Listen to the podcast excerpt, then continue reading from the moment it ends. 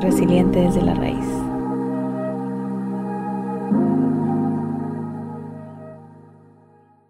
Hola a todos, ¿cómo están? Bienvenidos a un episodio más de Resiliente desde la raíz. ¿Cómo están? Buenas noches, eh, buenos días, buenas tardes en el horario que nos estén escuchando. El día de hoy, eh, pues damos inicio a lo que es el episodio 5. Eh, hoy tenemos con nosotros un invitado que espero no sea la última vez que nos acompañe, espero que sea la primera de muchas. Está con nosotros Julián Vargas, licenciado en nutrición y propietario de Primal. Julián, muchas gracias por acompañarme el día de hoy. Gracias, gracias por la invitación, Carla. Un, gustazo y un honor estar acá. Gracias. Bueno, pues el día de hoy hablaremos de eh, la conexión que existe de las emociones y la comida. Eh, debatimos un poquito y, platicamos antes de, iniciar el, episodio de, de, cómo podíamos abordar el tema, si desde un punto de vista nutricional, porque también nos acompaña la licenciada Estefanía Enríquez. Una vez más, Lola con nosotros, acompañándonos en el episodio. Em, si lo abordábamos desde un punto de vista más em, clínico, se podría decir, un punto de vista más profesional, o si ya de plano lo abordábamos desde un punto de vista más vivencial, y, creo yo que algo que nos distingue o nos ha marcado en estos episodios ha sido como hablar siempre desde lo que vivimos, desde lo que pasamos, desde lo que siempre digo nuestra trinchera. Em, y bueno, Julián, yo quiero empezar eh, esta, esta plática preguntándote, ¿tú crees que hay una conexión entre las emociones y la comida? Sí, por supuesto. O sea, no solamente algo que, que yo diga o que me saque de la manga, sino que realmente son pruebas científicas. O sea, hay evidencia, este, hay argumentos científicos que respaldan esto de que las emociones están ligadas con, con nuestra relación con la comida. Porque si yo reviso la, la raíz de la palabra eh, emoción, que viene de mover, que significa algo que me mueve. Entonces, el, hecho de que a mí me mueva, no sé, la ira, la alegría, la tristeza, y como yo no sé reconocer estas emociones en mí, pues puede desencadenar en, en esta desastrosa conexión que en ocasiones se tiene con la comida. Y el problema es que también, o el detalle, que poco se, poco se nos habla, voy a empezar a hablar de, de, de, un poco también de la experiencia personal, de que a mí personalmente poco se me habló desde la niñez sobre las emociones y la relación de las cosas desastrosas que en ocasiones pueden, pueden hacernos eh, causar o a dónde nos pueden llevar. O sea, y estoy hablando no solamente desde, la escuela, estoy hablando principalmente desde la casa. O sea, está rodeado muchas veces de adultos desconectados, llámese padres de familia, llámese tíos, hermanos, este, abuelos, eh, pues nos deja a las derivas, ¿no? Desde hace muchísimos años, creo que no se habla de de emociones, mucho menos de alma o de, o de espíritu en, las, en, las, en, todas las, eh, en todas las carreras. Probablemente pudiesen, se pudiesen hablar de estas cosas ya en el área universitaria. Claro, si te dedicas a la psicología, pueden hablar de aspectos psicológicos. Si te dedicas a otras, a otras carreras, por ejemplo, en, en mi caso, la, que es la nutrición, la alimentación, se habló de las emociones o de las cuestiones del alma o de las cuestiones del espíritu solamente un semestre, un cuatrimestre, cuando tocamos el tema de filosofía, pero estos, estos temas se tocan casi exclusivamente, hablando desde mi experiencia, como para gente loca, ¿no? O sea, filosofía, ¿a quién le gusta la filosofía en el siglo sí, O sea, totalmente, ¿a quién, o sea, ¿de qué cosa me hablas cuando hablas del alma?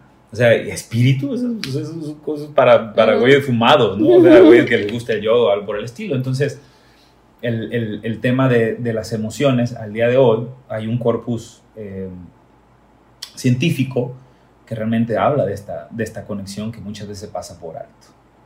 Ok. Hablando de, ahora de mi experiencia, eh, te platicaba yo que he sido una niña o fui una niña que creció en un, en un ambiente en donde, al igual que tú, no se me habló, no se me educó de la comida y de cómo podía influir mi estado de ánimo en los alimentos de lo único que se me habló en ese momento era de, no tienes que ser gorda. ¿Me entiendes? De, no comas eso porque vas a engordar. De, ah, no, eso no porque mira, ya estás más gordita. O, ah, ya no te queda la ropa. O, ah, mira, ya estás más cachetona. Entonces, sin señalizar a nadie, sin apuntar a nadie, era lo, lo que antes pues se hacía, ¿no? O sea, no, no te educaban, no te no te decían, o no te hacían, perdón, buenos hábitos alimenticios, o, no había en casa, ni de los abuelos, ni de los tíos, ni de mamá, ni de papá, no había hábitos de, ah, vamos a fomentar la, la salud eh, en los alimentos, ni en la mente, ¿no? Entonces, yo no crecí con esa cultura de saber que sí, que no, pero sí crecí con la cultura de vas a engordar.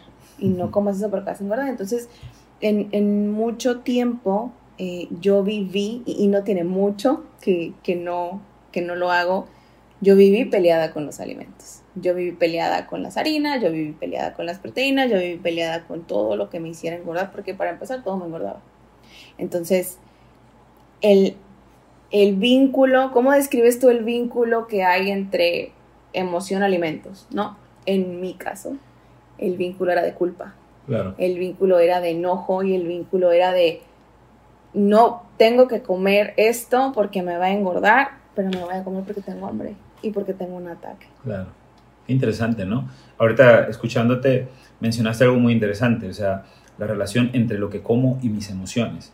O sea, a veces eh, se puede pensar que es unidireccional, pero es de entrada por salida, por ejemplo, mi estado de emoción influye en la forma en cómo yo puedo comer y lo que yo como puede influir también en mi, forma de sentir o mis emociones.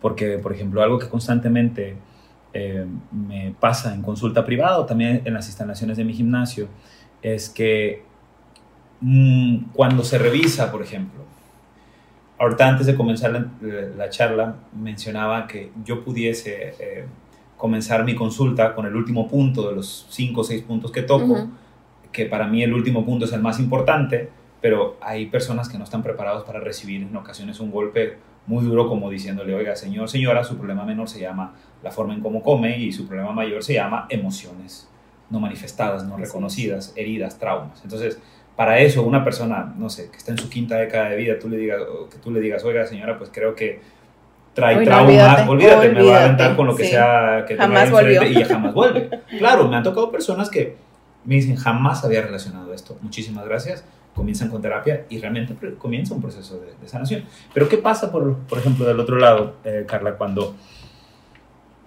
cuando este individuo, esta persona, va a terapia y conoce el tema de las emociones, sin embargo persiste esta molestia, esta sensación de, de la influencia de las emociones hacia la comida, que no puede dejar de comer o que se le antojan constantemente antojos de alimentos dulces o salados o, a, comer a, horas digamos, disfuncionales o nocturnas, ¿no? O sea, los trastornos de la alimentación. Soy todo eso. Pero, o sea, ¿cómo, ¿cómo, podemos explicar eso? Lo que pasa es que también hay un trasfondo orgánico.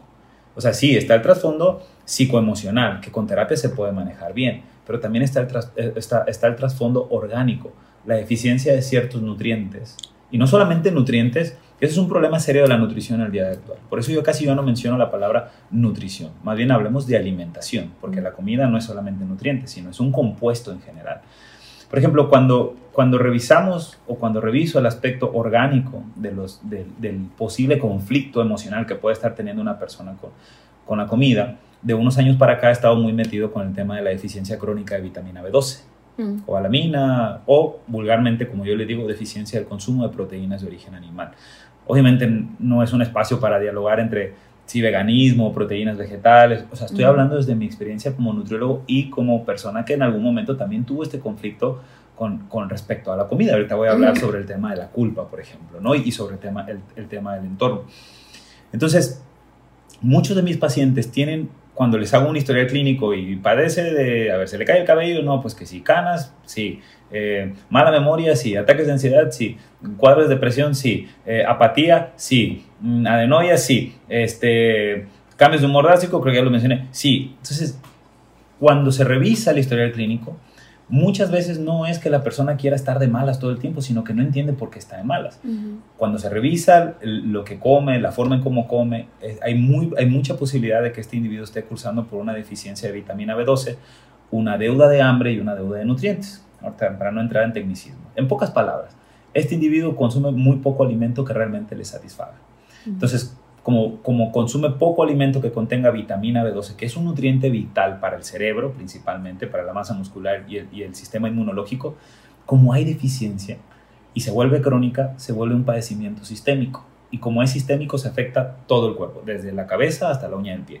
O sea, las uñas enterradas tienen que ver mucho también con la alimentación, por ejemplo, la caída de cabello, las canas, sí son cosas que casi no se, no se tocan, ¿no?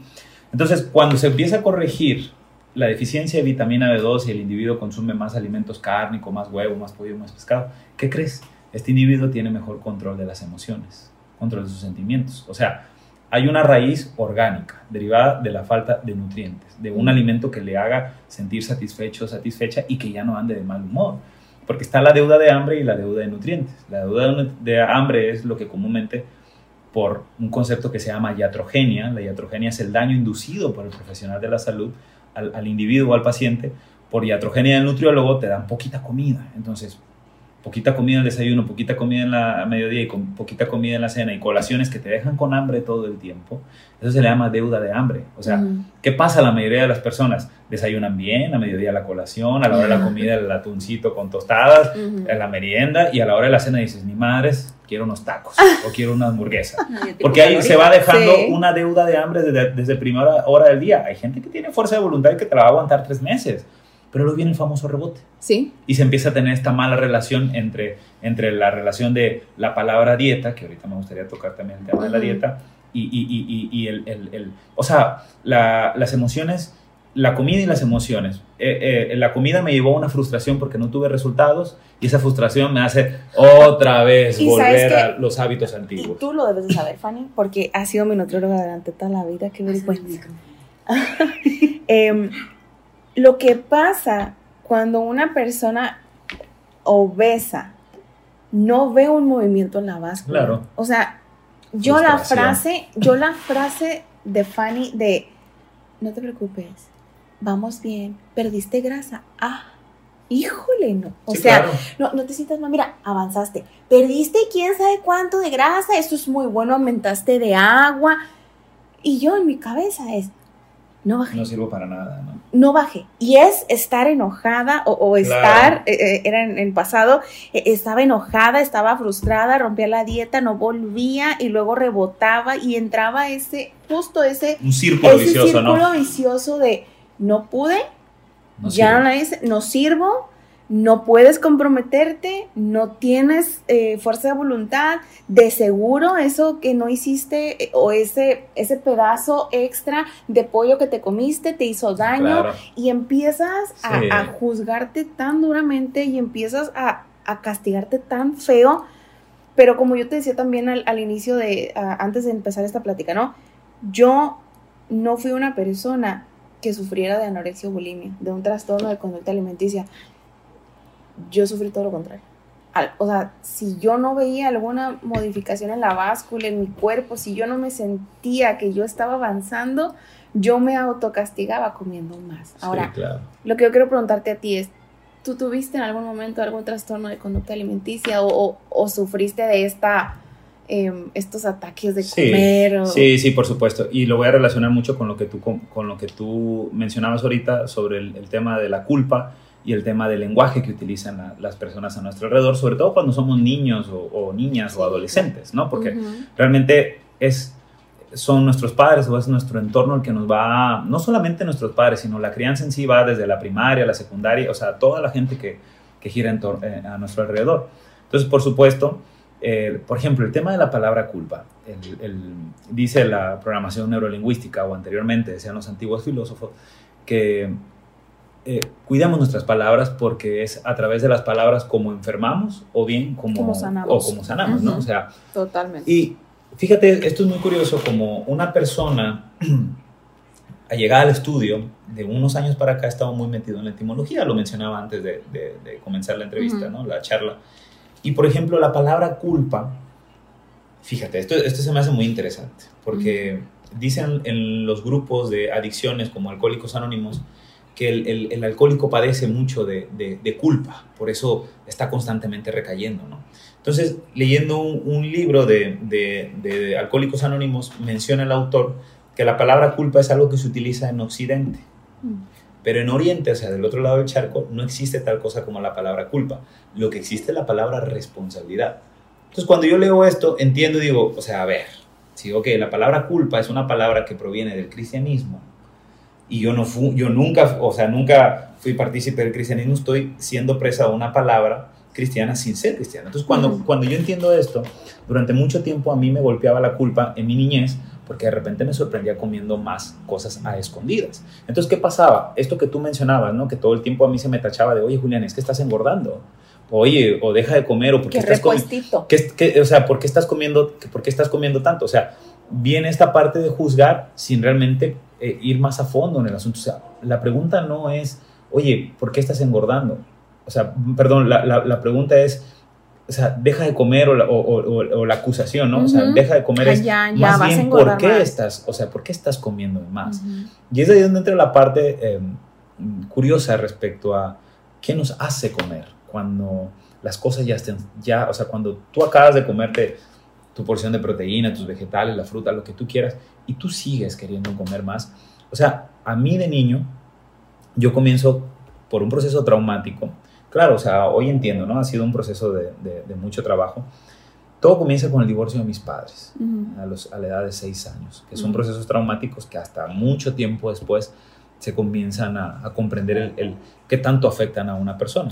Cuando empiezas a ver el impacto, ¿no? Claro, ¿no? Entonces empieza, eh, eh, se, presenta esta separación y yo me voy a casa de, yo me voy a vivir con, con mi madre y es cuando yo comienzo a engordar. Pero no comienzo a engordar porque mm, me comiera más o, o, o, o, este, comiera cualquier cosa. Eso fue después, pero más bien había, eh, o sea, me preguntaba por qué estoy comiendo de más ahora ya adulto y me preguntaba por qué comía de más y lo que había detrás de eso era que había mucho temor y había también, hoy lo sé, una huella de abandono o herida de abandono o le dicen los psicólogos el esquema de abandono. Es claro, aunque sé que esto es un tema que pudiese hablar con mayor precisión eh, un psicólogo, un experto realmente que se dedica en eso. Estoy hablando de mi experiencia en lo, que, en lo que yo he leído. Cuando se presenta este síndrome de abandono o esta huella de abandono, pues ¿qué va a querer hacer uno? ¿Qué es lo opuesto al abandono, el acompañamiento? ¿Con quién te vas a querer acompañar? Sí, lo ideal sería que ahí estuvieran los adultos responsables diciendo, bueno, hay una herida, hay un trauma, se presenta un abandono porque no va a estar una de las dos partes, la, figura masculina o femenina. Bueno, tiene que haber acompañamiento, pero ¿qué crees? Empiezan a haber estas acusaciones de, oye, Carlos, que estás engordando, oye, Julián, es que estás más respuesto y, que te, y te quieren responsabilizar a ti cuando tú eres un niño, un adolescente que no comprende, que no entiende lo que está pasando y que lo único que probablemente requeriría un niño o lo que yo requería a esa edad era el acompañamiento. O que lo único que tenía cerca era la comida. Pero entonces, claro, en ausencia de este, y hay causas biológicas del por qué nos terminamos refugiando en la comida, ahorita los, los voy a platicar. Aquí es donde entra la parte importante del entorno social, Carla. O sea, a un niño tú no lo puedes obligar. A mí me da mucha risa cuando me escriben y me dicen, Julián, quiero poner a mi hijo a dieta a los 8, 9 años. Y yo, a ver, te voy a dar, te voy a dar este, un adelanto de la consulta. Si lo vas a mandar a él solo y la familia no va a cambiar, mejor no me lo mandes. Tiene que venir, tiene que venir toda la familia, porque queremos poner, queremos someter a un régimen al dietético, al más chiquito. Claro, o sea, pero es absurdo pensar de esa manera cuando tú te estás comiendo todo lo que te hace daño, cuando tú estás... El mensaje es totalmente contradictorio. es como cuando el, adulto, le, el adulto que bebe le dice niño, es que esto es, esto es malo para tu no Lo hagas. Son mensajes contradictorios. Entonces queremos acusar de falta de fuerza de voluntad a un niño o a un adolescente que en realidad está aprendiendo, ¿no? o sea, de lo que ve, de lo que escucha y de lo que siente. O sea, obviamente, si somos adultos que vivimos en, una armonía, en una bella armonía disfuncional de nuestro cuerpo emocional con nuestro cuerpo físico, pues olvídate, vamos a hacer una, vamos a, vamos a vivir una vida llena de disfunción y una, una vida totalmente de, llena de incongruencias. Es este padre que le dice al niño, oye, no bebas, y él es un alcohólico de primera. O es la madre que le dice, oye, estás bien gorda y, y aquella vive... Eh, Refugiándose en el pan, en las harinas, en la comida callejera, o sea... A lo que voy con todo esto, Carla, es que en mi experiencia tanto personal, hablando ya de mi niñez y mi adolescencia, eh, al haber huella de abandono, que es, yo, o sea, es, es una de las huellas más comunes que, que presento en, en, consulta privada en el gimnasio. Cuando hay huella de abandono, es muy fácil, es muy sencillo darse cuenta cuando alguien trae huella de abandono porque suele engordar constantemente. O sea, hay una huella tan profunda y la huella de abandono, lo opuesto al abandono es el acompañamiento. ¿sí? ¿Qué es lo opuesto al abandono? El acompañamiento. Ahí es donde entraba o puede entrar lo que es la contraparte para resanar, no para siempre, porque no estamos hablando de curas, porque hasta donde yo sé las heridas y los traumas no se curan, se descargan como cualquier herida. O sea, cuando te cortas, vas con, cuando vas, cuando te cortas y vas con la enfermera o el doctor a que te limpie, te va a doler en el momento, por eso mucha gente le saca la terapia porque duele en el momento, pero esto es para, para después vas a estar bien, después la, esta huella, esta herida se cura. Entonces, muchas veces para un niño que padece estos trastornos, que de repente este niño empieza a engordar, es muy probablemente que esté presente la huella de abandono. Y muchos padres, no es a modo de acusación, ¿no? Porque en ocasiones yo entiendo que como padres tenemos que trabajar, tenemos responsabilidades, ¿no?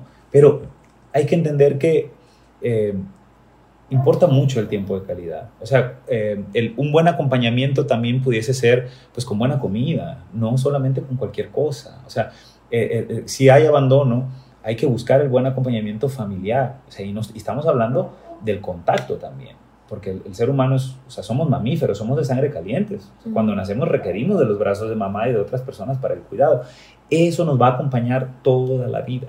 Es por eso que eh, las personas que atienden su corpus emocional, o sea, por medio de la terapia, ese abandono, ese rechazo, esa humillación, la, la, huella que sea que traiga, y lo trabajan, sí, de un buen acompañamiento con la alimentación, y además lo acompañan con terapia, pues obviamente hay más probabilidades de que, de que esta persona, este niño, este adolescente, este adulto, pues pueda reconciliarse con, eh, con, con, esas huellas. Que una cosa, es, una cosa es hacerla consciente y otra cosa es trabajarla. Totalmente. O sea, es muy diferente decir, ya me di cuenta que tengo un pedo, pero me faltan cinco años de peda más, así que todavía creo Aquí que me quiero quedar, claro, claro. Ahora, ¿qué fue que ahorita vamos a ir al otro extremo, ¿no? Porque me queda claro que tanto tú como yo fuimos de refugiarnos en la comida y el aumento del peso marcado por la herida del abandono. Totalmente. Sin embargo, difiere un poquito en, en, que, o sea, sí sé que son la mayoría, pero puede una persona, por ejemplo, que sufrió de anorexia y bulimia tener la herida del abandono también, ¿no? Por porque, supuesto. porque la tenemos aquí a un ladito. Claro. Y porque el otro extremo fue el, la restricción de los alimentos. Claro. Y, y, el otro extremo fue el renunciar por completo a comer o el provocarte, el, el, el expulsar los alimentos, pero también marcado por la ley del abandono. Ahora va la pregunta para los tres, ¿eh? ¿Qué fue lo más cañón que hicieron en su infancia o en su adolescencia o en su proceso de adultos para sabotear su relación con la comida? Yo me ataqué. O sea, yo abría el refri y vamos a suponer, llegaba a trabajar y me quería hacer un sándwich. Es un ejemplo, ¿no? Y en lo que yo me hacía un sándwich, ¿qué tanto te puedes tardar en hacerte un sándwich? Me comía 40 cosas más. Y así, a puños. O sea, era, era como el sentimiento que yo recuerdo de esos ataques de comida, era de estás fea, eres horrorosa, lo estás haciendo mal. O sea, era como sentir tan feo el estar llevando algo a mi boca y comérmelo, pero, o sea, no poder parar. Claro. Eso es lo que yo recuerdo. No, no me acuerdo hace cuánto tiempo lo hice, pero no tiene mucho tiempo. Creo que en, en mi caso, más allá de la adolescencia, era el, el estar comiendo constantemente. Hubo un, un momento, recuerdo que en la noche me paraba a comer recuerdo que hasta mi madre me decía, Julián, o sea, me acuerdo que asaltaba el refrigerador, o sea, y me, y me hallaba comiendo en la madrugada. Eh, fue una etapa donde había un conflicto con mi cuerpo, también hablamos de la dismorfia corporal, que es algo que a mí me ha acompañado toda mi vida. Toda mi vida, ¿no? O sea, y, y, pasaba de estas polaridades que hablábamos ahorita, de que, ching, no bajé de peso. O sea, yo pasaba de dos estados que me gusta de llamarle medio cristán a extremista. O sea, de medio cristán, de nada, para que me voy a poner a dieta, para que me voy a poner, voy a cambiar mi comida, para que me voy a poner a hacer ejercicios, así gordito, gordita me quieren, así estoy bien. Eso es medio cristán, porque no ves tu salud, ¿no? Y extremistán es cuando el que, decide, o sea, el que pasa de este, de este extremo al otro y dice, ni más, me voy a poner, me voy a someter a dieta y ya no voy a comer esto, ya no voy a beber y no voy a faltar al entrenamiento. ¿Y qué crees? A los tres meses se cansa y regresa medio cristán. Sí. Medio cristán, extremistán. Entonces, encontrar este punto medio a mí me costó tres décadas de mi vida. Porque, o sea, yo me acuerdo que todavía a los, a los 25, 24, 25 años todavía me golpeaban esa parte de las emociones. O sea, había un momento donde no tenía resultados con el régimen de alimentación y decía, no sirvo para esto y véngase el atracón de comida o la bebida o las galletas o lo que sea, ¿no? Y después venía este sentimiento de culpa, autocomiseración de decir, güey, ¿qué hiciste? No? Ah, ¿por qué y otra vez. todo eso? Claro, pero a veces uno, uno busca incluso estar en ese fango porque le gusta estar ahí. Consciente o inconsciente. Es, es, o sea, es muy duro. Es muy duro. Suéltame, me lastimas, ¿no? Sí, sí. es muy duro porque de verdad, o sea, esto yo lo veo mucho en los grupos de adicciones. O sea, es, es, como el que va bien, tiene un año que no bebe y de repente dices, pero qué aburrido se puso mi vida, y es como el que va en la bicicleta y se mete el palo, vuelve a caer porque ya entró en ese papel de autocomiseración, de, ay, pobrecito de mí. Era algo que a mí, o sea, yo me provocaba, porque es también parte de la aceptación, o sea, era algo que yo me provocaba, y otra vez ya echaste a perder tu progreso y no sirves para esto. Uy, no, Cuesta eso es muchísimo, horrible. mucho, eso mucho, es horrible, horrible. ¿Y tú? Viviendo del otro, del otro extremo. Yo pues... Hola, hola, ¿cómo están? Otra vez participando en otro episodio más. Eh, pues para decirles que a mí me trajeron engañada. Ahí me dijeron que solamente venía a echar porras, tal vez a tomar una foto y una copa de vino, pero ya estando aquí, no, fíjense que mm, es muy cierto, bueno, ya lo hemos hablado. Si están escuchando los episodios anteriores de Resiliente desde la Raíz, Carla y yo ya les hemos hablado de nuestra relación de amor-odio, no, de amor-amor, de amistad que tenemos desde hace años, desde secundaria. Ya próximamente vamos a hacer nuestra fiesta de 25 aniversario de amistad. Em, y precisamente, ¿no? Lo que decía Julián, como eh, en su caso, ¿no? Como nutriólogo y entrenador, eh, la mayoría de sus pacientes eh, tienen marcada esta huella de abandono. Y decía, ¿no? Es que pues, comen por culpa o cosas así, ¿no? Ya lo escucharon. Pero también y como comentaba Carla, está la otra parte. A veces te sientes tan culpable y tan poco merecedor o merecedora, en mi caso, de ese amor. Necesitas tanto esa aceptación que no tienes en tu entorno familiar, como gustes llamarle, que buscas encajar, ¿no? Entonces, en tu mm, búsqueda de encajar, dices, ah, no me importa, yo voy a hacer lo que sea necesario por encajar, porque alguien me acepte, porque alguien me chule, porque alguien... De hecho, me dio mucha risa porque ahorita que estaban hablando ellos dos, tuve como una regresión. Hace unas semanas le comentaba una persona eh, muy querida. Eh, estamos platicando, estamos sentados en las escaleras. ¿Sin nombres o cómo? No, sin nombres, que no es necesario. Este, y le decía, es que sabes algo, yo siempre he sido la fea de mis amigas y qué tonta, claro que no. lo desmiento públicamente. Y me dice, me dice él, es varón, me dice él, yo nunca te he visto nada feo. Y me empecé a reír. Ok, con ese comentario, mis ah. amigos que están aquí ya saben quién fue. este, entonces, me dice, yo nunca te visto nada feo. Le digo, es en serio. O sea, me, me, pongo a pensar, por ejemplo, en mis amistades de primaria, que de hecho hasta la fecha les sigo hablando, ya nos contamos igual, no, pero les sigo hablando. Siempre, o sea, que se den cuenta, ¿no? Un tema ahorita que tocó Julián de la dismorfia corporal, la mente es poderosa.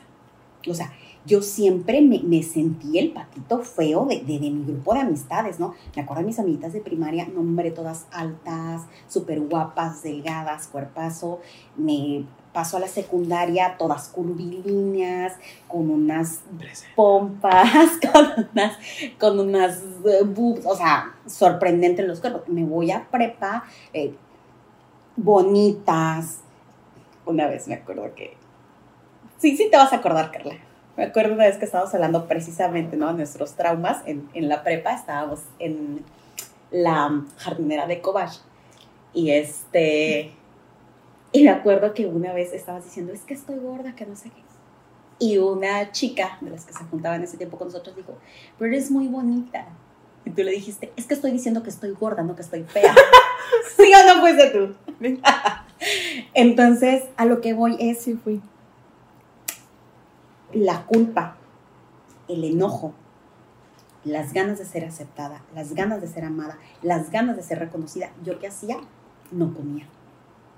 No comía porque decía, es que si no como y si estoy delgada, no me importa que esté ojerosa. Las personas que me conocen en persona saben que soy súper ojerosa, siempre lo he sido, parezco mapache. Entonces, e- el estar delgada al grado anémico, yo padecí anemia por muchísimos años, una anemia crónica por mala este, nutrición. Entonces yo decía, pero es que si soy lo suficientemente flaca, me van a querer. Si soy lo suficientemente flaca, me van a aceptar. Si soy lo suficientemente flaca, este, yo voy a tener un novio, ¿no? Como todas mis compañeritas que yo veía en la prepa que tenían novio decían, no, a mí no se me paraban ni las moscas. Entonces, eh, pues sí, creo y siento que, eh, no sé, Julián y Carla no me van a dejar mentir, una también de las heridillas medio marcaditas que tengo es la herida de abandono. Y en mi caso, ya podemos hacer chistes de esto. Y en mi caso, yo lo veía como un, como un castigo, como que yo no era merecedora de comer. Es una sensación ¿Por qué? muy rara. ¿Por qué sentías eso? O sea, porque yo, yo sentía, Ajá. perdón que te interrumpa, ¿no? Mm. Yo sentía que tenía que comer porque ya estaba gorda. ¿Me entiendes?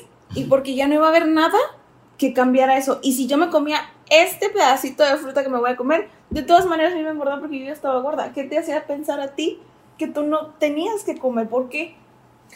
porque sentía que era mi forma de autocastigo. Decía yo, "Güey, es que no te quieren. Tus papás no te quieren, tus papás no te aceptan. Y tal vez si dejas de comer, ellos se van a enfocar en eso. Te van a decir, ay hija, qué bonita estás. Dice- Qué, qué flaquita estás, qué bonita.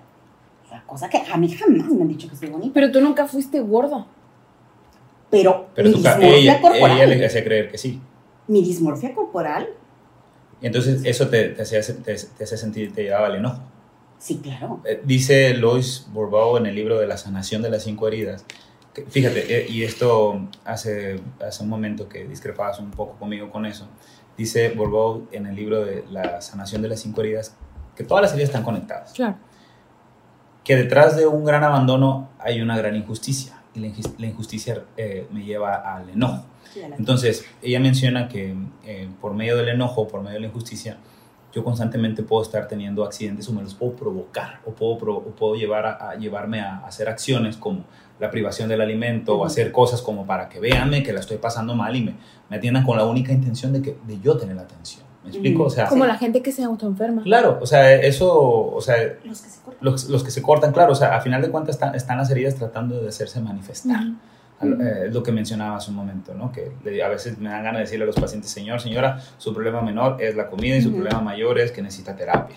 Claro. Es la verdad, o sea, no, es que sí, y- pero imagínate que le dijeras eso a la gente. no, sí, o sea, pues yo se los digo en consulta, pero a lo mejor en, en Occidente tenemos una costumbre de poner un colchón antes de decir, es decir, o, Sí. poner, o poner así como unas, unas estas de burbujita para, para- porque todo es frágil, ¿no? O Como sea, dicen, dependiendo del sapo es la pedrada. Sí, Claro. yo también se los digo bonito. Sí, a mí, a mí, por ejemplo, el tema de la dismorfia, eh, a mí también, yo creí, yo, yo, yo pensé, llegué, a- llegué a creer que nací gordo y me iba a morir gordo. Ufa. O sea, porque yo veía, yo veía a mis primos, por ejemplo, yo veía, yo veía a, mi- a mis amigos y la mayoría eran delgados y yo era el gordo del salón. Yo era el gordo de la manada, ¿no? Entonces, déjame, déjame, te platico qué, qué me está pasando ahorita. Te acabo de decir, el proceso bariátrico que tuve, Claro. lo tuve enero de este año, ¿no? As- al día de hoy he perdido más de 21 kilos felicidades. y siento tan feo decirlo y siento tanta culpa en decirlo y lo peor del caso es que yo veo aquí y digo, es igual. así no, No es suficiente. no es suficiente Así. ni se te nota. Claro. Bienvenida a la dismorfia corporal. Ni se te nota, te falta un chorro. Mírate, ¿ya te viste el brazo? ¿Ya te viste los cachetes? No, mija. Sí, No estás llegando a ser flaca todavía. creo que, por ejemplo, en, en mi caso, el, el tema de la dismorfia y, y la relación con la comida, repito, a mí me costó, o sea, casi hasta mi tercera década de vida. O sea, acomodar muchas cosas porque requieren eh, disciplina. Y me, me gusta recalcar el tema o la palabra disciplina porque la palabra disciplina se desprende de la palabra discípulo etimológicamente. Entonces, yo tuve que someterme a ser discípulo. O sea, tuve que someterme a disposición de maestros que me enseñaran a cómo comer. Resulta paradójico. Porque el- el- estos juicios, estas, acti- estas actitudes, estas costumbres con las cuales yo, en las cuales yo crecí y me desenvolví, me funcionaron bien hasta mi segunda década de vida, hasta mis 25 años. O sea, los comportamientos autodestructivos, dices tú, ¿no? Y o sea, lo- tanto lo que se me enseñó porque me enseñaron bien, pero lo que yo aprendí tras vivir en abandono durante mucho tiempo y no responsabilizando a nadie, ni a mi madre, ni a mi padre, sino lo que yo aprendí, lo que yo Ujú. absorbí con la única intención de sobrevivir, o sea, porque estamos hablando de supervivencia acá. Ujú, Sí, es un aspecto biológico. Sí. Yo cuando me di cuenta de eso fue casi a mis 30 años. O sea, y, y eran, eran constantemente estar recayendo. O sea, el tema de la dismorfia corporal, que ahora yo veo a muchos de los que eran delgados en, en aquellos años y ahora los veo ya cargados, ya con Oye, sobrepeso, obesi- obesidad. oye, me dicen, ¿verdad ¿y cómo, sí? cómo lo hiciste? ¿no? O- ah, Pero a lo que voy es que, por ejemplo, el tema de, del- del- de la descarga de- emocional o descarga de los traumas o el reconocimiento de los traumas, como a mí me gusta llamarlo comienza, todo comienza con uno mismo y termina con uno mismo. Entonces, por ejemplo, eso es el rechazo. Cuando yo me veo al espejo digo, no, o sea, güey, todavía pinche pellejo aquí. O sea, eso que tú dices, Sí. llevo 21 kilos abajo y no los veo. Pues, ¿qué quiere decir? Que hay, una, hay, una, hay, un, hay un esquema, una herida, una huella de rechazo. O sea, rechazo l- lo que yo me merezco, lo que está pasando conmigo. Y Yo siempre, es- este remedio ya no los habían dejado los filósofos antiguos y la psicología moderna, hoy también terapia lo dice. O sea, ¿qué es lo opuesto al rechazo? La aceptación. Esto que tú me mencionabas de Louis Hay y el libro del Ujú, espejo. Sí. O sea, comienza por ahí. O sea, mi huella, desde que yo me levanto hasta que anochece, mi trauma, mi herida va a estar atacando. Atacándome entre comillas. Sí. Entonces, la primera labor, en mi caso, que a mí me funciona desde que yo me, desde que yo me levanto y me veo al espejo mientras me aseo, es de, no, güey, me despertaste gordo y se te sale la lonja. O sea, Híjole. yo creo que nadie se salva de eso, ¿sabes? no. Entonces, mi primera tarea es el proceso de aceptación. Dicen, dicen em, los 12 pasos de Alcohólicos Anónimos, el primer paso es la aceptación. Aceptas, o sea, tú aceptas que, que, que, que tu percepción, tus juicios, tus actitudes están erróneos. Entonces, ¿qué tengo que hacer? Pues tengo que, tengo que ayudarme de, de mi entorno, o sea, transformarlo. Pero, ¿cómo me puedo ayudar? ¿Cuáles son los hechos? A ver, los hechos son de que ya no soy lo que tú me mencionabas, Carla, esa Carla de la adolescencia. No. Yo ya no soy ese Julián o, o tú ya no eres Stephanie de, esa, de hace 10 años atrás. Entonces, poco a poco, eh, esto se le llama eh, cambio de juicios y actitudes o cambio de las viejas estructuras de pensamiento. Y como cualquier edificio, tiene que ser reemplazado con nuevas estructuras o si no se cae. Y, el- Y el estas estructuras, puede, sí, son- o sea, estas estructuras es un reajuste, desaprender, Sí. cambiarlas por unas nuevas y se tiene que hacer constantemente. Porque es un de trabajo nuevo, más duro que seguir patrones, porque claro, lo más fácil es Sí. seguir como estabas Es y es estar así. seguir tapándote los ojos y es seguir en las, en las viejas creencias y ideologías sociales.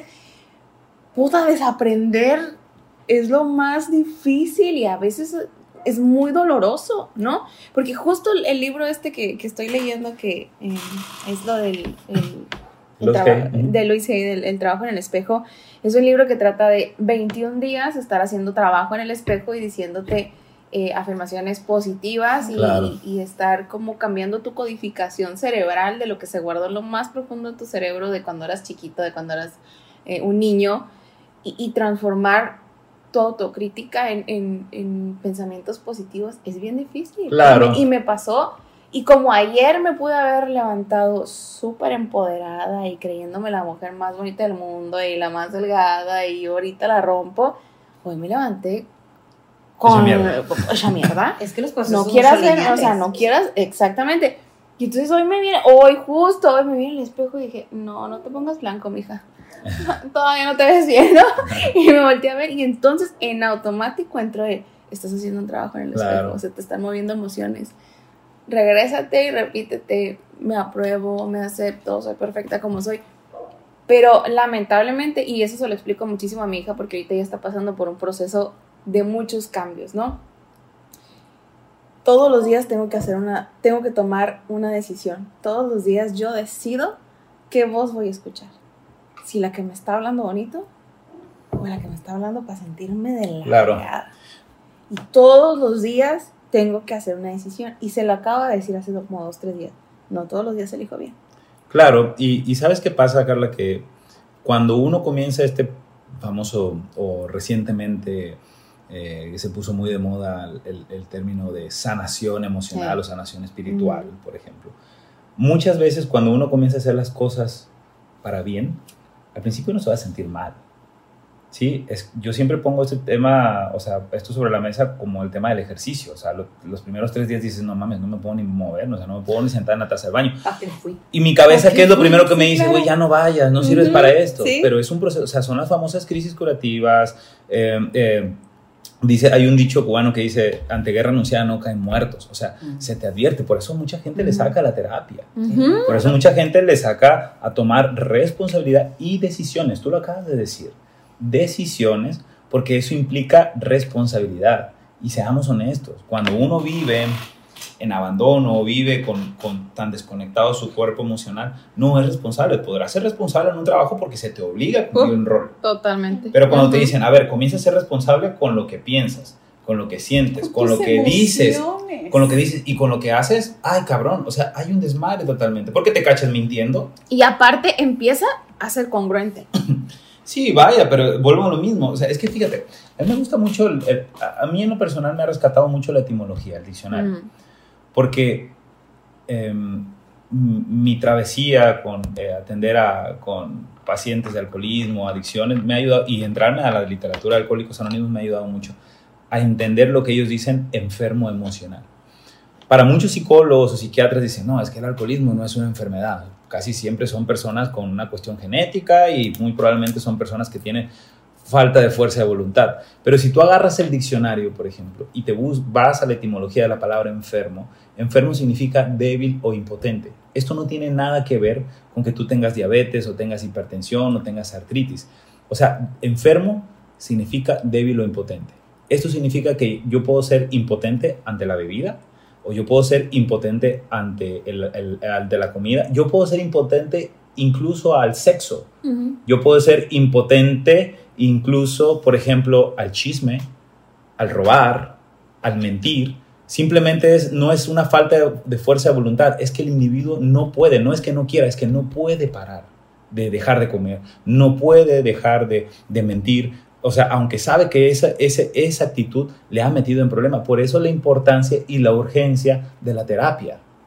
¿sí? O sea, la importancia no solamente de la terapia, porque por ahí se comienza, pero también importa mucho en dónde estás parada y con quién te estás rodeando. Sí, lo que dijiste justo también antes de iniciar la plática, Sí. eso ya me lo habían dicho a mí. Tú eres la esencia de las cinco personas que te rodean en tu vida. o sea, eso es totalmente cierto y yo lo apoyo. Aquí no hay una cámara.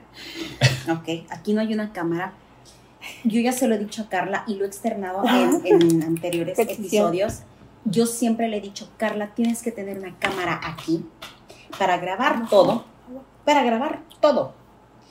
Y una vez saliendo el podcast, tienes que poner al aire sin cortar absolutamente nada, sin edición.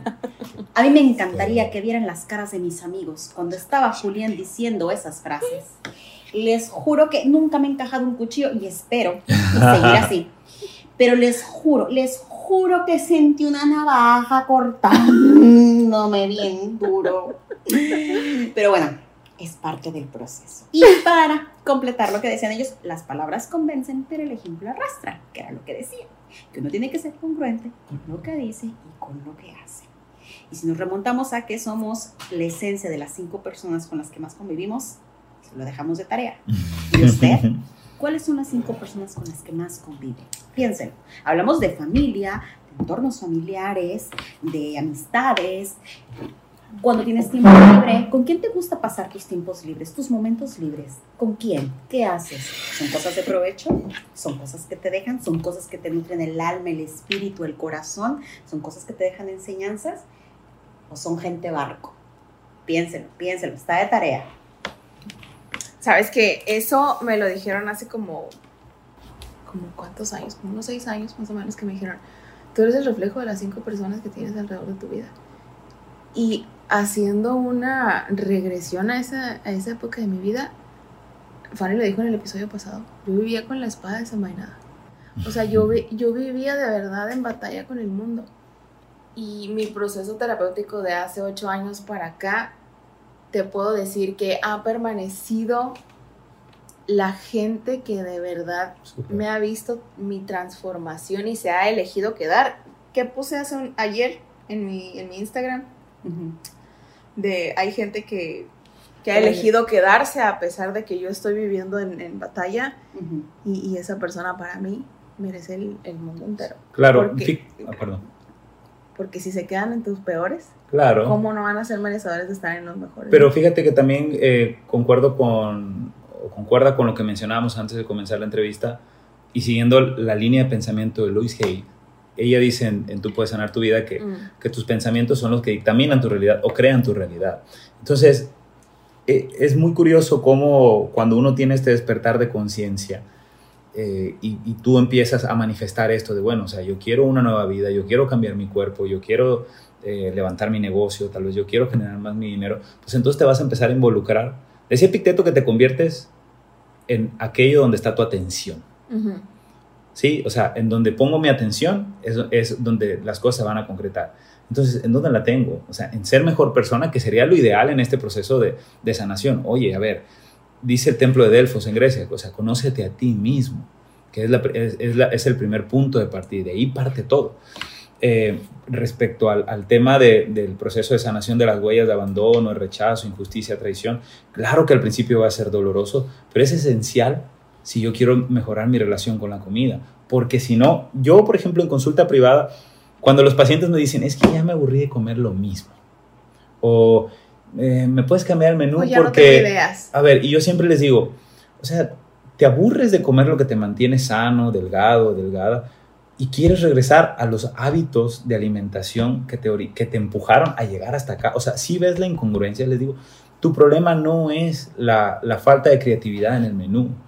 Sí, yo sé que hay personas que necesitan, o sea, menús diferentes y todo, pero mientras yo no resuelva este conflicto de querer estar buscando el placer de la novedad en cualquier cosa de mi vida, El hedonismo. el hedonismo puro, seguramente voy a estar recayendo con las cosas. Entonces, no le quieren echar, o sea, se- le quieren echar la responsabilidad o la culpa a la comida cuando en realidad es que no están conformes realmente con ellos mismos. O sea, traen una inconformidad del tamaño de un agujero negro, una profundidad. O sea, que la comida no les basta y luego requieren un carro más grande y requieren más dinero y luego requieren más pierna, más hombro, más delgados, más gruesos. O sea, nunca están conformes con absolutamente nada. Y van a ser personas que se van a ir por cualquier cosa, por cualquier nimiedad. Entonces, ah, en- obviamente hacer entender esto a las personas suele ser bastante complejo, porque cambiar lo que es el placer por el gozo son dos cosas que pueden parecer similares, pero hay una distinción muy clara. El placer es lo que me da la comida, por ejemplo. Sí, pero el gozo es una satisfacción que viene de adentro. Que es placentero comer mm, queso con mermelada o dan una copa de vino, Mm. pero es más gozoso que si yo estoy en un proceso donde quiero cambiar mi cuerpo, mis juicios y mis actitudes, probablemente para mí va a ser más gozoso decirle no en este momento a estas cosas porque me alejan de lo que realmente yo deseo lograr. Y Es yo que el placer, perdón, es, que el placer, es que el placer es momentáneo. Claro. O sea, los, los hombres, no es justificación, pero los hombres somos hedonistas por naturaleza. Mm, Nos gusta el placer. Entonces, obviamente, y era lo que decías, a mí también me pasa en consulta, me dicen, es que pues sí estoy viendo resultados y me siento muy bien, y ya se me quitó la colitis, la gastritis, las agruras, ya no me dan los atracones en la madrugada, ya no sé lo que es tener el vientre inflamado, todo súper bien, pero ¿sabes qué? Se me antoja muchísimo una avena con mi leche, con este manguito De la que no me inflama. pero de la que no me inflama, pero, y volvemos a lo mismo, digo, oye, pero si estás teniendo resultados. claro. O sea, te está haciendo resultados con lo que te estoy dando de desayuno y tú lo estás viendo. Sí, pero es que se me antoja. Y volvemos. Buscan el placer. No importa que sea momentáneo, no importa las consecuencias. Quieren eso. Fíjate, Carla, ahorita que, ahorita que te escuché, Fanny, y me recuerdas al tema que, eh, que tuvimos antes sobre el tema del ego, muchas veces eh, también veo un serio conflicto que en este proceso de sanación la persona cree que sabe. ¿A qué me refiero con esto? De que cuando me llegan a consulta, muchas personas me dicen, es que yo sé que estoy gorda o estoy gordo por mi estrés, o estoy gorda por esto, por lo otro. Entonces siempre les digo, bueno, ¿y por qué si sabes? No, No, lo haces haces. algo. Entonces, Mm. con el proceso de sanación pasa algo muy similar. Es que yo sé por dónde vienen mis problemas, pero no tienes la, la capacidad de reconocer que tal vez requieras de guías o maestros en este proceso. Es necesario, en, sobre todo en este proceso de, de- de la re- de mejorar la relación de nuestras heridas, nuestras huellas, nuestros traumas, es necesario el proceso de confianza. O sea, tú tienes que confiar en el proceso, tú tienes que confiar en el terapeuta o la terapeuta, en el chamán o en el filósofo o el maestro que tú quieras, el curandero o, el- o la abuelita o lo que sea, que sepa del proceso. Pero yo tengo que bajar aquí algo muy importante que es el ego. O sea, porque mi ego, ahorita, ahorita mencionábamos de que una persona con un ego endemoniado y por las nubes, ¿qué significa? Que la pasó mal toda su vida, que le ha ido mal toda su vida y que no ha tenido personas en quien confiar durante la mayor parte del tiempo. Y el problema es que a medida que van pasando los años, desde mi experiencia, pues ese ego se va endureciendo, va echando costra más profunda. Entonces, que es mucho más sencillo para mí hablarle a un muchacho de 20 años que una persona de 50 o 60. Ujú. Porque me puede decir, ¿y tú qué me vas a enseñar a mí si yo tengo una empresa exitosa y yo soy eh, presidente de tal, claro, tal cosa claro. y tú andas a pata y yo traigo un- una camioneta ¿Qué del año? a que me- más Sí, hay un proceso de ego ahí Ujú. que me impide, pero es parte de la misma herida. O sea, es, es parte del mismo proceso de que me ha ido tan mal y, y- y mi, mi- mi esquema, mi, mi huella, mi herida está tan activa.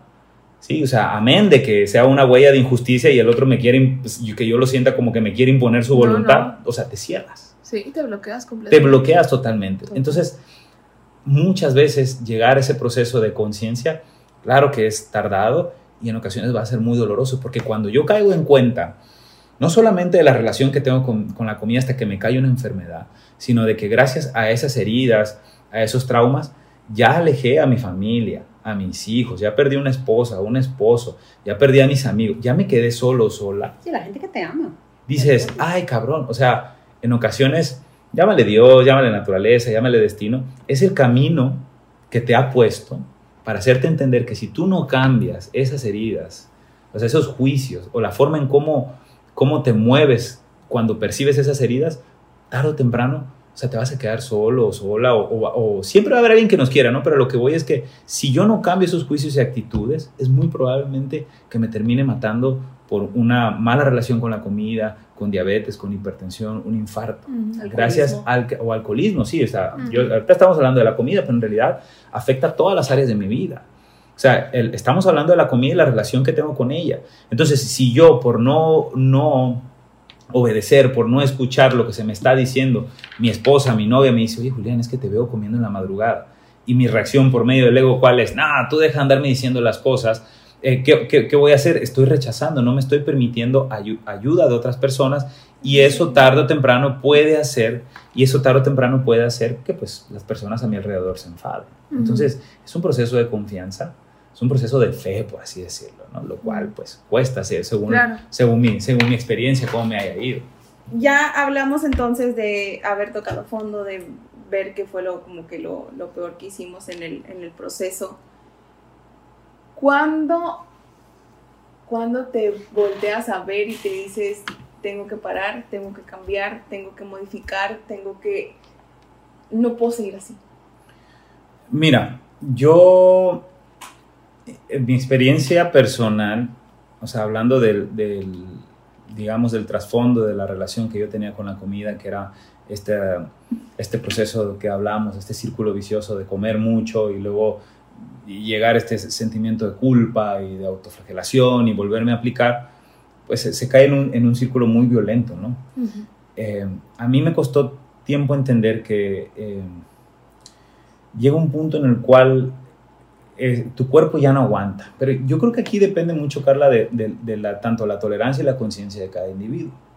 A mí me gusta mucho la perspectiva eh, que, se- que- que tiene Oriente respecto a la enfermedad.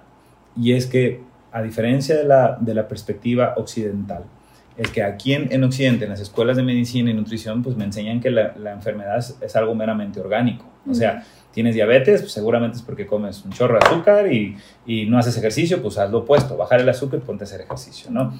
El tema de la hipertensión, que la sal, entre otras cosas, ¿no? Pero en, hablando desde una perspectiva, por ejemplo, oriental, me dice Oriente que la enfermedad a mí se me da como una manifestación de una crisis emergente espiritual. ¿A qué voy con esto? Que es solamente a través de las crisis donde podemos cambiar. Mientras una persona no llegue a la crisis, difícilmente va a lograr estos niveles de conciencia. O sea, y una crisis puede ser una enfermedad. Madres, me dio diabetes. Y es cuando, ¿qué pasa? Constantemente vemos en el consultorio aquel o aquella que padeciendo diabetes quiere hacer de todo para salirse de esa, de esa situación. Entonces, al menos hablando desde mi experiencia como nutriólogo, como entrenador, es solamente cuando la persona llega después de una crisis. Es que mm, diabetes, hipertensión, o no puedo tener hijos, o no puedo tener hijas, eh, o cada que como, ahora me están dando unas diarreas endemoniadas, ya no puedo controlar esto. Es cuando solamente a través del dolor, a través de la, incomodidad, cuando puedo llegar a tener un, o sea, un acercamiento a querer cambiar. Claro que llegar a ese punto pues pueden pasar muchísimos años y a ver, y a ver muchas veces si decides cambiarlo, porque si fuera tan sencillo, pues seguramente veríamos a estas personas que teniendo diabetes a los 60, 70 años ya le amputaron una pierna, seguramente pues si la conciencia o el dolor le hiciera cambiar, pues hubiese cambiado sus hábitos, pero que vemos que no siempre pasa así. La, la, cosa, Carla, es que realmente el tema de los traumas es algo muy profundo. Es algo muy serio que puede, ah, o sea, puede afectar todas las áreas de mi vida, empezando porque me llena de temores y también el tema de ese dolor me hace entrar en, como en, una, en un esquema ahí de, de, de, conmiseración, donde, bueno, yo soy el enfermo, yo soy el enfermo y todo el mundo me atiende por eso. Oye, pero eso pasa, o sea, cuando esa persona, y no sé, no sé la verdad, querida, querida es la que se manifiesta ahí, cuando esa persona logra que, que, enferma, ¿no? Enferma a grado de estar postrado en una cama y, y, esa persona logra lo que tanto quería, que es atención. La atención. Y que lo volteen a ver y que digan, ah, necesito cuidarlo, ah, necesito estar ahí, o necesito hablarlo, necesito preguntarle cómo está. O sea, hay gente que neta de verdad se, se prolonga y se agrava las enfermedades. Sí, por supuesto, está o sea, eso, está, eso está documentadísimo. O sea, estamos hablando desde los años 70 cuando hay personas que a través del abandono, la ausencia de las, de las caricias, de, de, la atención, es a través, se provoca accidentes o se provoca enfermedades, ¿sí? Va buscando el, estar mal con la única intención de tener la atención de las personas, o sea, la atención de las familias. Entonces, obviamente entra en un proceso donde ahora ya tengo la atención de mamá o papá o, o, la atención de la familia y pues ya no quiero salir de ahí. O sea, también, y, y también es, es duro entenderlo, eh, Carla, pero incluso esas personas cumplen un rol a nivel social. Pues, ¿Me explico? O sea, quiero, eh, esta, esta charla, eh, yo lo veo para la parte privilegiada de las personas, ¿sabes? Porque muchas veces si nos van a escuchar o nos están viendo es porque estamos privilegiados, o sea, somos privilegiados. Tengo acceso a internet, tengo un teléfono, voy a escucharlo, ¿no? En Spotify probablemente o YouTube, donde sea. O sea, tengo acceso a fuentes de conocimiento que probablemente ni mis papás ni mis abuelos ni mis abuelos tuvieron. Entonces, si yo teniendo esta información no decido eh, aplicarla o acercarme a los que saben, pues ya es decisión voluntaria de la persona, ¿no? O sea, y es la verdad, hay que entender que no todo el mundo se va a salvar también. Es, es bastante duro, pero para... Qué triste, ¿no? Es, o sea, es triste, por supuesto, pero también se debe entender que así es la vida. Hay personas que dicen, bueno, yo quiero morir así y es perfectamente respetable, pero, la, pero la, para la persona que, que, ahorita, o sea, nos puede estar viéndonos o nos va a estar escuchando hoy, mañana o después, va a decir, oye, yo nunca había relacionado que yo como por ansiedad. O yo nunca había relacionado que, yo nunca había relacionado que, que probablemente mi sobrepeso o obesidad esté relacionado a que mi papá o mi mamá o los dos me abandonaron en la niñez. Yo no había relacionado que mi alcoholismo o que mi adicción, por ejemplo, a, comer hasta reventar y luego vomitar está relacionado con la ira. Oye, y, son cosas que se te van guardando como de mucho tiempo y se te ponen hasta acá en la parte. Ahorita que estamos platicando, les voy a platicar de lo que me acordé. Como les dije, no, yo siempre fui una niña gordita. Siempre fui una niña con problemas de sobrepeso. Entonces, tenemos comentarios en redes. Ay, me siento tan importante Mira. de preguntar esto. Tenemos comentados, comentarios en redes sociales. Este, mm, en la página de Resiliente, no. Y con, en Con el-. Hay saludos ahí. hay saludos, bien, hay saludos Ay, y que sí se escucha todos. bien y sí hay varias gente conectada Saludos bien. a todos. Así pues, Julián es más famoso que yo. Epa. De- de- pues, Me es cuelgo de la Epa. fama.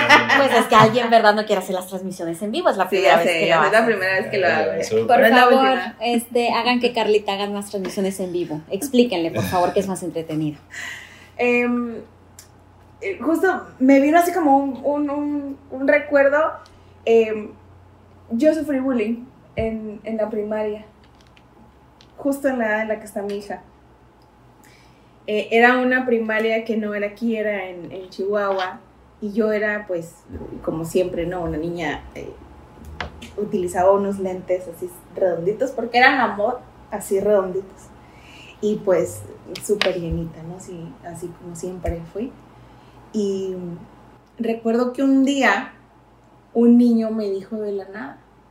Yo estaba comiendo, mi, pues en el recreo estaba comiendo y un niño me dijo de la nada, oye, fulanito de tal dijo que le das asco. Fuck. ¿Neta? Ajá, te lo prometo. Y yo así de...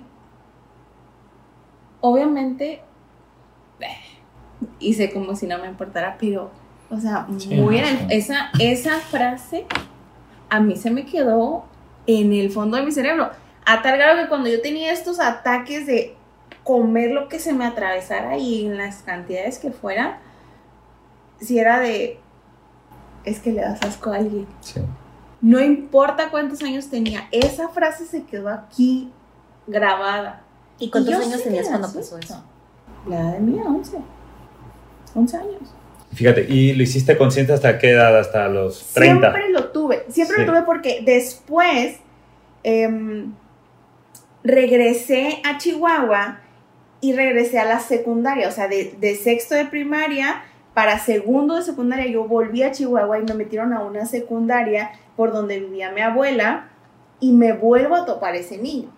Pero, o sea, de, de sexto de primaria a segundo de secundaria, pues pasas, como mujer, pasas por el proceso de la pubertad, la adolescencia, tu periodo y empiezas a desarrollarte. Para segundo de secundaria, yo empecé a adelgazar. En mi cuerpo, o sea, me empecé a estirar, empecé a cambiar mi cuerpo. Entonces, yo ya no era la niña que él conoció en sexto año. Y recuerdo perfecto que lo volví a ver, porque no estaba en mi salón. Lo volví a ver en un receso y volvió a verme y se me quedó viendo así, no como, ay, qué bonita estás, no, pero esa es la niña, o sea, como que él sí, sí conectó que yo era esa niña a la que él le dijo que yo le había dado así, Claro. ¿Y ¿sabes? no le dijiste nada? Claro que no. Ah, yo sí lo hubiera en dicho. ese momento yo era un El pavo trauma. real. Yo era un pavo real de, ah, ahorita no soy esa niña que le diste algo, eso le hubieras dicho rata inmunda. Claro que no. Ay, bueno, yo sí lo hubiera hecho. Estamos hablando de mejorar como personas. Fíjate, Para fíjate eso de estoy que- aquí, para eso al- estoy algo aquí. que sí le, Pedro Picapiedra algo se que, sí le reconozco mucho, por ejemplo, a, a la literatura de, de Alcohólicos Anónimos, incluso en el proceso de la descarga de las emociones y el trauma, es que se debe entender que todo ese vidrio molido que está incrustado en el, en el corazón o en la mente, así como dolió al entrar, pues también va a doler al Al salir. Entonces, pero es necesario que salga ese vidrio molido Sí. para que venga el proceso de sanación, porque si no se va a seguir infectando la herida, se va a seguir infectando. Claro que es doloroso, por supuesto que es doloroso, pero como lo mencionaba, te lo mencionaba antes de comenzar la entrevista, o sea, cada palabra tiene, casi todas las palabras tienen un significado material y tienen un significado espiritual, emocional. Entonces, la palabra dolor materialmente habla sobre esta sensación de que algo, algo, algo me incomoda, algo está mal, me, me indica que algo está mal. Pero a nivel espiritual la palabra dolor significa pulir o tallar. O sea, mientras yo no expulse ese dolor, mientras yo no expulse estas cosas mínimas que, que, me, que me lastimaron mucho, o sea, esa, ese comentario de la familia de que, oye, ahora estás gorda, y me decían, oye, tú estás gordo, o sea, vete las estrías, o sea, o sea, ¿qué te está pasando? Como si yo fuera únicamente el responsable de que, de que pasara eso. Y no, o sea, hoy entiendo que es, es todo un conjunto, ¿no? O sea, dónde crecí, lo que me enseñaba la familia. O sea, y, y la- entender también que el concepto de, de nutrir no es solamente lo que yo como materialmente, sino de, oye, ¿qué me enseñaron mis padres sobre el amor propio para empezar? ¿Vale? O sea, ¿qué me enseñaron? A ver, hija, durante, o a ver, Julián, durante tu proceso de vida va a haber un proceso donde vas a engordar, luego te vas a estirar, luego físicamente vas a cambiar y luego Son viene la etapas, vejez, claro. son etapas. O sea, personalmente a mí no, no me lo dijeron. Entonces yo creí, te lo mencionaba, que yo había nacido gordo y me iba a morir gordo. Entonces mi proceso, por ejemplo, de cambio físico y, y respecto a la alimentación, sí se lo atribuyo mucho a la alimentación, Carla.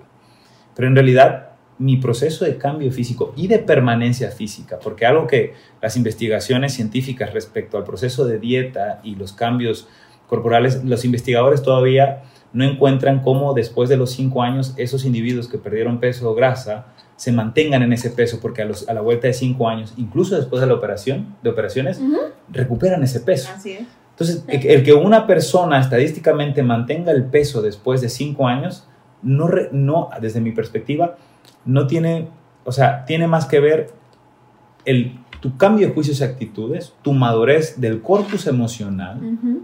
O sea, tus virtudes, el reconocimiento de tus heridas, de tus traumas y el trabajo de ello a nivel psicoemocional, que en realidad el tipo de alimentación específica que lleves. Porque si tú, y esto es mi experiencia personal y esto es algo que yo veo constantemente en, las instalaciones de mi gimnasio, cuando solamente me quieren trabajar la alimentación sin cambiar el por qué comen como comen, o, si no, o sea, y si no quieren entrar al- al- a, este plano de conocerse a uno mismo, tarde o temprano vuelven, a sus hábitos. Y luego me dicen, es que tu dieta no me sirvió. No, señor, señora. Tengo ocho años repitiendo el mismo. O sea, si algo se repite y sigue dando resultados, es ciencia. ¿sí? O sea, no es un reto paleo, es un programa diseñado que está dando resultados. Entonces, muchas veces el corpus emocional o, el- o el- la- los juicios y las actitudes de las personas, si no cambian, recaen o vuelven a esos hábitos antiguos. Lo Entonces, del- que, perdón, lo que decías del rebote. los- ¿no? la- sí, que es, o sea, para mí, el que Para una mí, persona logre mantenerse delgado y vaya cambiando y evolucionando su cuerpo, cambiar no es lo mismo que evolucionar, porque cambiar lo podemos cambiar de la noche a la mañana, pero evolucionar para ya no regresar, porque el cambio puedes entrar y salir, como cuando te cambias de ropa, ya la cambié, pero voy a regresar al otro cambio de ropa. Evolucionar requiere tiempo, constancia, paciencia y ya no hay vuelta atrás. Trascender. Trasciendes, Ujú. pero para trascender, para evolucionar, se requiere un cambio en gra- o sea, de, de juicios y actitudes. Y es ahí donde no muchas personas, te voy a decir por qué no quieren entrar. Porque cuando a mí me dice, ah, chicado, el Julián me está diciendo que tengo que, mm, si quiero entrar a su programa, voy a tener que eh, renunciar al serial nocturno que a mí me gusta y que me voy recuerda me recuerda a mi mamá o me recuerda a mi Sí. papá. Puta. O sea, me estás dando en la madre, porque es el último recuerdo o la última liga que tengo con ella. Los Sí, anclajes. pero tú no te das cuenta que precisamente el mantenerse ahí no te deja progresar. ¿Por qué? Porque esa huella, ese esquema, esa herida, o sea, hay cosas que a mí me generan placer y que me enferman. Es como el alcohólico. O sea, le gusta el alcohol, le gusta la euforia del alcohol, pero después viene este golpe de la cruda, el malestar, el- los conflictos. Hay cosas que a medida que voy creciendo yo no estoy dispuesto a renunciar porque me generan placer. No, Julia, no me pidas que corte esto porque a mí me mama el chocolate y que me quites el chocolate sí, bro. o sea, pero no te das cuenta que el comer ese chocolate, cuando tú te comes esa barra, te conecta que después sigas comiendo con otras cosas y luego con otras cosas y luego pasa el fin de semana y dices, no mames, ya eché a perder todo. Ujú. ¿Sí me explico? Hay cosas que tienen que ser, claro, van a ser dolorosas, pero que a través, dicen los alcohólicos, que el dolor es el toque angular del cambio. Sin dolor, no me hago feliz, no hay evolución. Entonces, si yo le rehuyo al dolor todo el tiempo, pues después nos encontramos con estas personas que, que viven en el famoso síndrome de Peter Pan. ¿No? O que, o que, o que Ay, no, hermanos, esto me está, me está. o que, o por ejemplo, no sé si les suena familiar esto de, es que todos están mal y yo nada más estoy bien.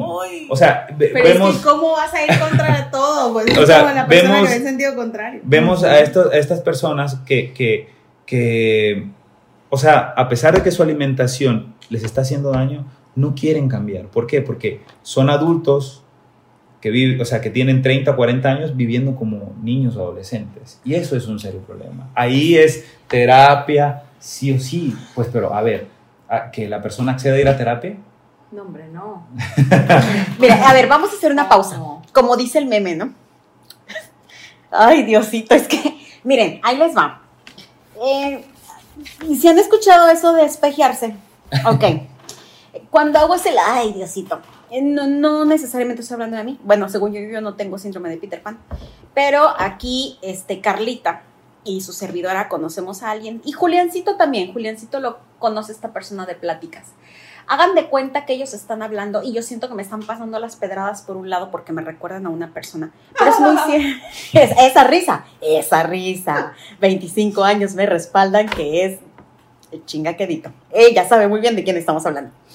Y es muy cierto, porque a veces eh, era lo que ahorita comentábamos. O sea, sabemos que nos hace mal, pero ¿qué creen? No queremos dejarlo. Y sabemos, y somos conscientes. Y a veces yo les digo a mis pacientes, es que a veces eso es lo peor, que eres consciente que te está haciendo daño, que no es, no tanto correcto, pero que no te está dejando beneficios y aún así no lo quieres soltar. Entonces ahí es donde viene también otra situación y otro tema. Estamos hablando de la codependencia. Ay, ese es un tema muy fuerte que también es tema de podcast. No lo Se vamos los a tocar pronto. les juro que aquí nos podemos echar hablando hasta la Se los prometo pronto, ¿eh? Por favor. Estás invitada. Ay, mijita, ¿por qué será? ¿Por qué será? Entonces, es bien importante, no solamente, como decía Julián, el hacer conscientes. O no sé si esta parte la- no la vayan a cortar este, al momento de hacer eh, la, Edición. la edición en Spotify. Eh, como dicen en los grupos, ¿no? Eh, es muy fácil irte y sentarte y, ¿cómo dicen? Hacer guacamole con qué? Con culo. hacer guacamole con el culo. O sea, tú escuchas y dices, ay, sí, sí, soy yo, y sí, cierto, y sí somos, y sí, esto, y, y puente, y mire que. Ajá, pero ¿qué vas a hacer para cambiarlo en tu vida? O sea, ya lo otra. identificaste, ¿no? Y luego que sí. Y luego que sí, tomar cartas en el asunto. Bueno, em, vamos a ir encaminándonos al cierre del tema. Em, me contaste cómo identificas eso y cómo empiezas a cambiar todo tu, tu proceso.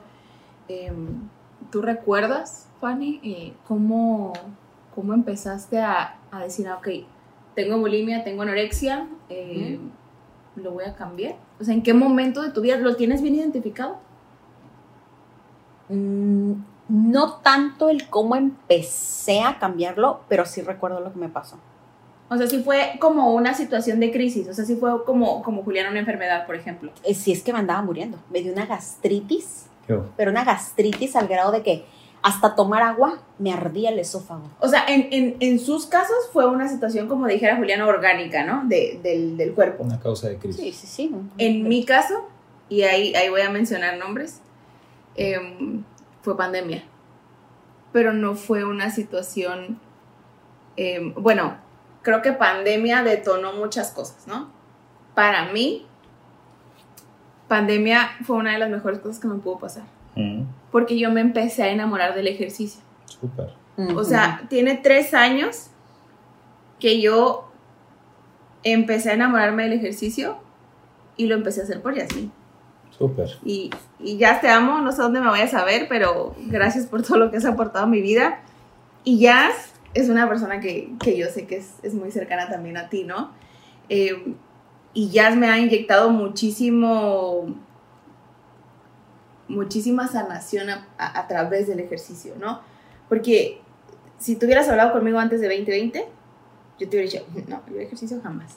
No, no, a mí yo hago lo que quieras Me consta. dejo de, dejo de comer lo que quieras, yo, pero yo ejercicio no voy a hacer. O No sea, van a Carla, Carla te puede aguantar un día masticando hielo y tomando agua, pero no la pusieras a hacer algún deporte, porque ella desde secundaria decía, es que los deportes y yo no, las pelotas y yo no, nos No, llevamos. No, no, y es que era no, y era un no rotundo, y era una negación absoluta al ejercicio. Llega pandemia, llega el encierro, llega el confinamiento, y entonces es como, ¿qué voy a hacer?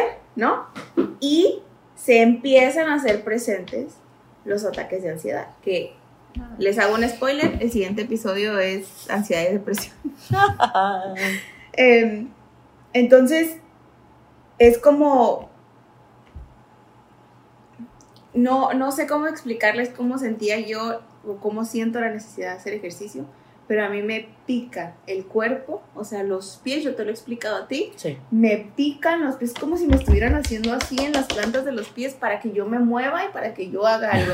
Y eso lo descubrí con Yasmín. Lo descubrí en pandemia cuando todo estaba cerrado, cuando nadie podía ir a ningún lugar. Ella empezó con esto y al mes de haber empezado me dijo, Carla, ven, ya lo puedo hacer, porque creo que ella también empezó un proceso de, de no creerse capaz de poder dar Claro. clases y de no, no creerse capaz de, de poder hacerlo.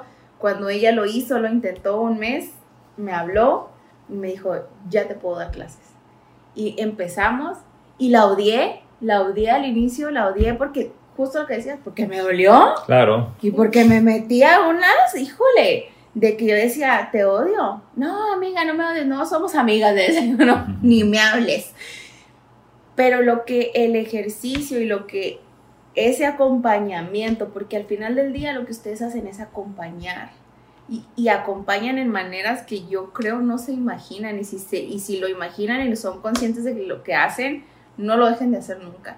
Porque el acompañamiento emocional y la contención emocional que se hace cuando complementas tu vida con el ejercicio Sí. es impagable. Claro. Impagable.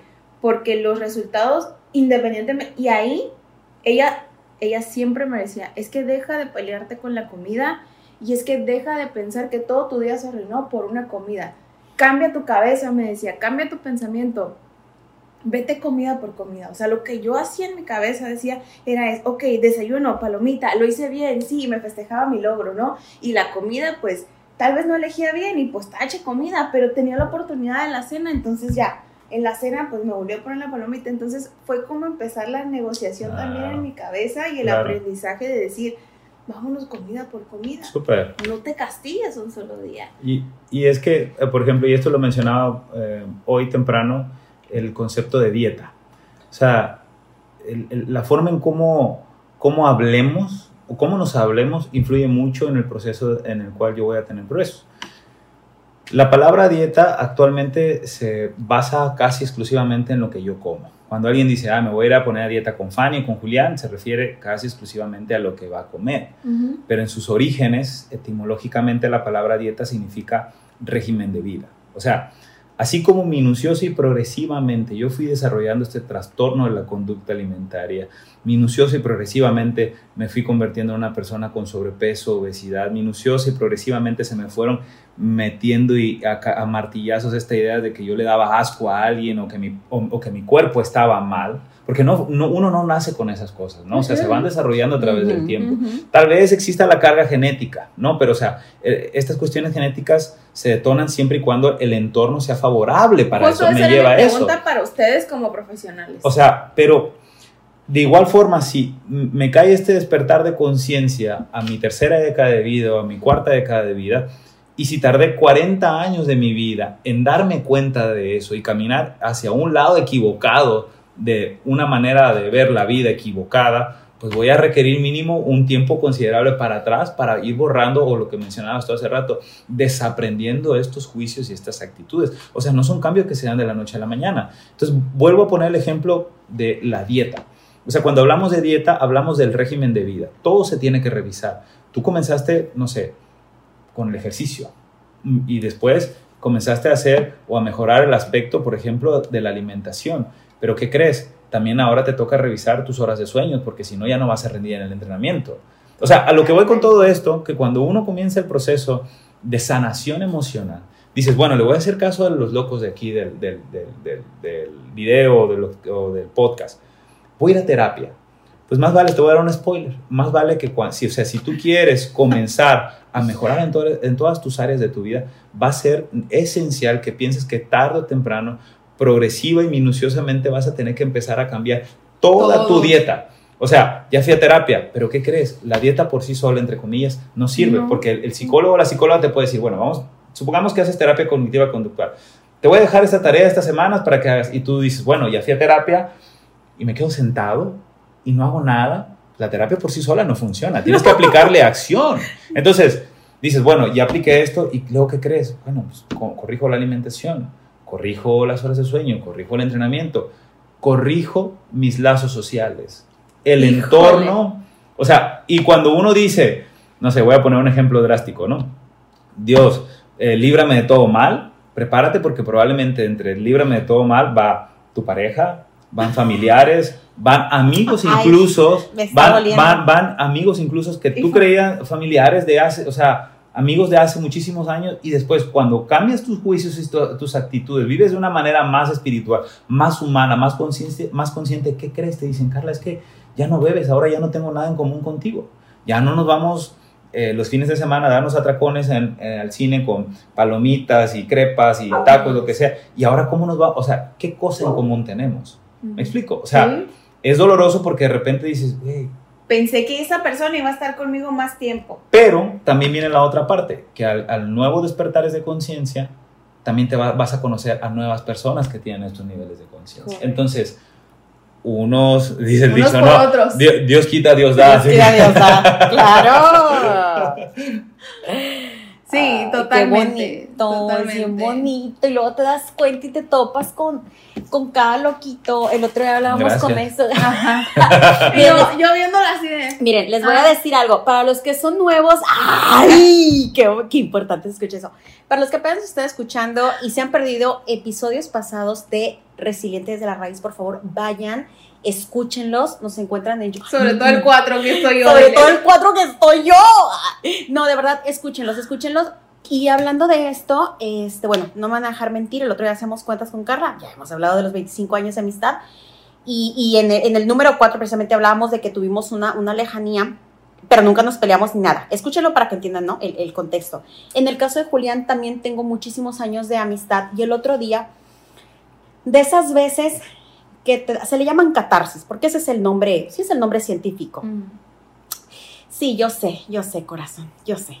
Este, tuvimos una plática, una catarsis. Fue hace, ¿cuándo fue, corazón? Eh, cuando fuimos a la playa, ¿no? Como se mata.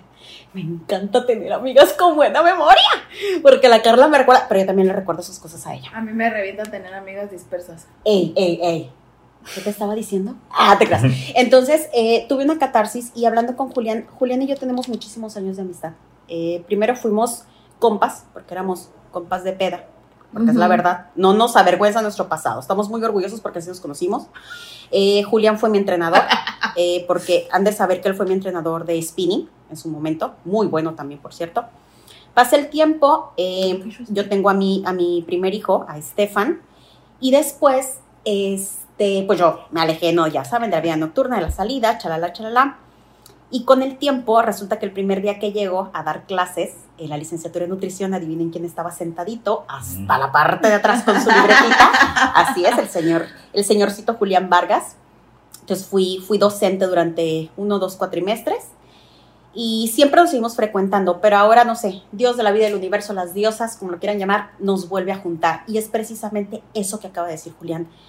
Cuando tú yo lo hablo así, yo, yo lo digo así, cuando empiezas tú a vibrar en cierta sintonía, cuando tú empiezas a cambiar tus hábitos de vida, yo algo que siempre les digo a mis pacientes es eso, creen que lo más difícil de hacer es lo que vas a poner en tu platito, lo que te vas a comer, no corazón. Lo más difícil es cambiar todos tus hábitos de vida. Y bien lo mencionaba Julián. ¿Cuántas horas de sueño tienes?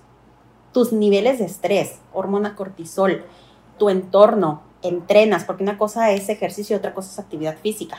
No me lo vas a dejar mentir, Ujú. ¿sale? Mucha gente cree que salir a caminar y es hacer ejercicio. No, eso no es hacer ejercicio. Pero ese es otro tema. Eso, eso. Eso es otro tema. Ya está Entonces- aprendiendo, ya está aprendiendo. ese es otro tema. Entonces, es bien complejo, es doloroso. Es doloroso, neta. Si quieren realmente hacer un cambio desde la raíz, les va a doler y les va a costar. Pero ¿saben algo? Les va a gustar. Porque le van a encantar los resultados. Pero el camino, el camino no está tan rico. Pero les juro que no se van a arrepentir. Y, y- y creo que volvemos al mismo, al, al mismo punto de, de que todo lo queremos a prisa, y es que la mayoría de las personas buscamos casi exclusivamente el resultado y no queremos vivir tanto, o sea, queremos vivir el resultado y no queremos vivir tanto el proceso, que es en el proceso donde verdaderamente está la enseñanza. Pues es que les gusta lo facilito. Claro, volvemos a lo mismo, no está, no hay, o sea, este punto de, de, de comprensión que es en el proceso donde realmente da, o sea, donde está el aprendizaje, ¿no? O sea, si me dicen, oye, si tú aplicas lo que yo te estoy diciendo a la vuelta de un año, vas a tener estos resultados, ¿no?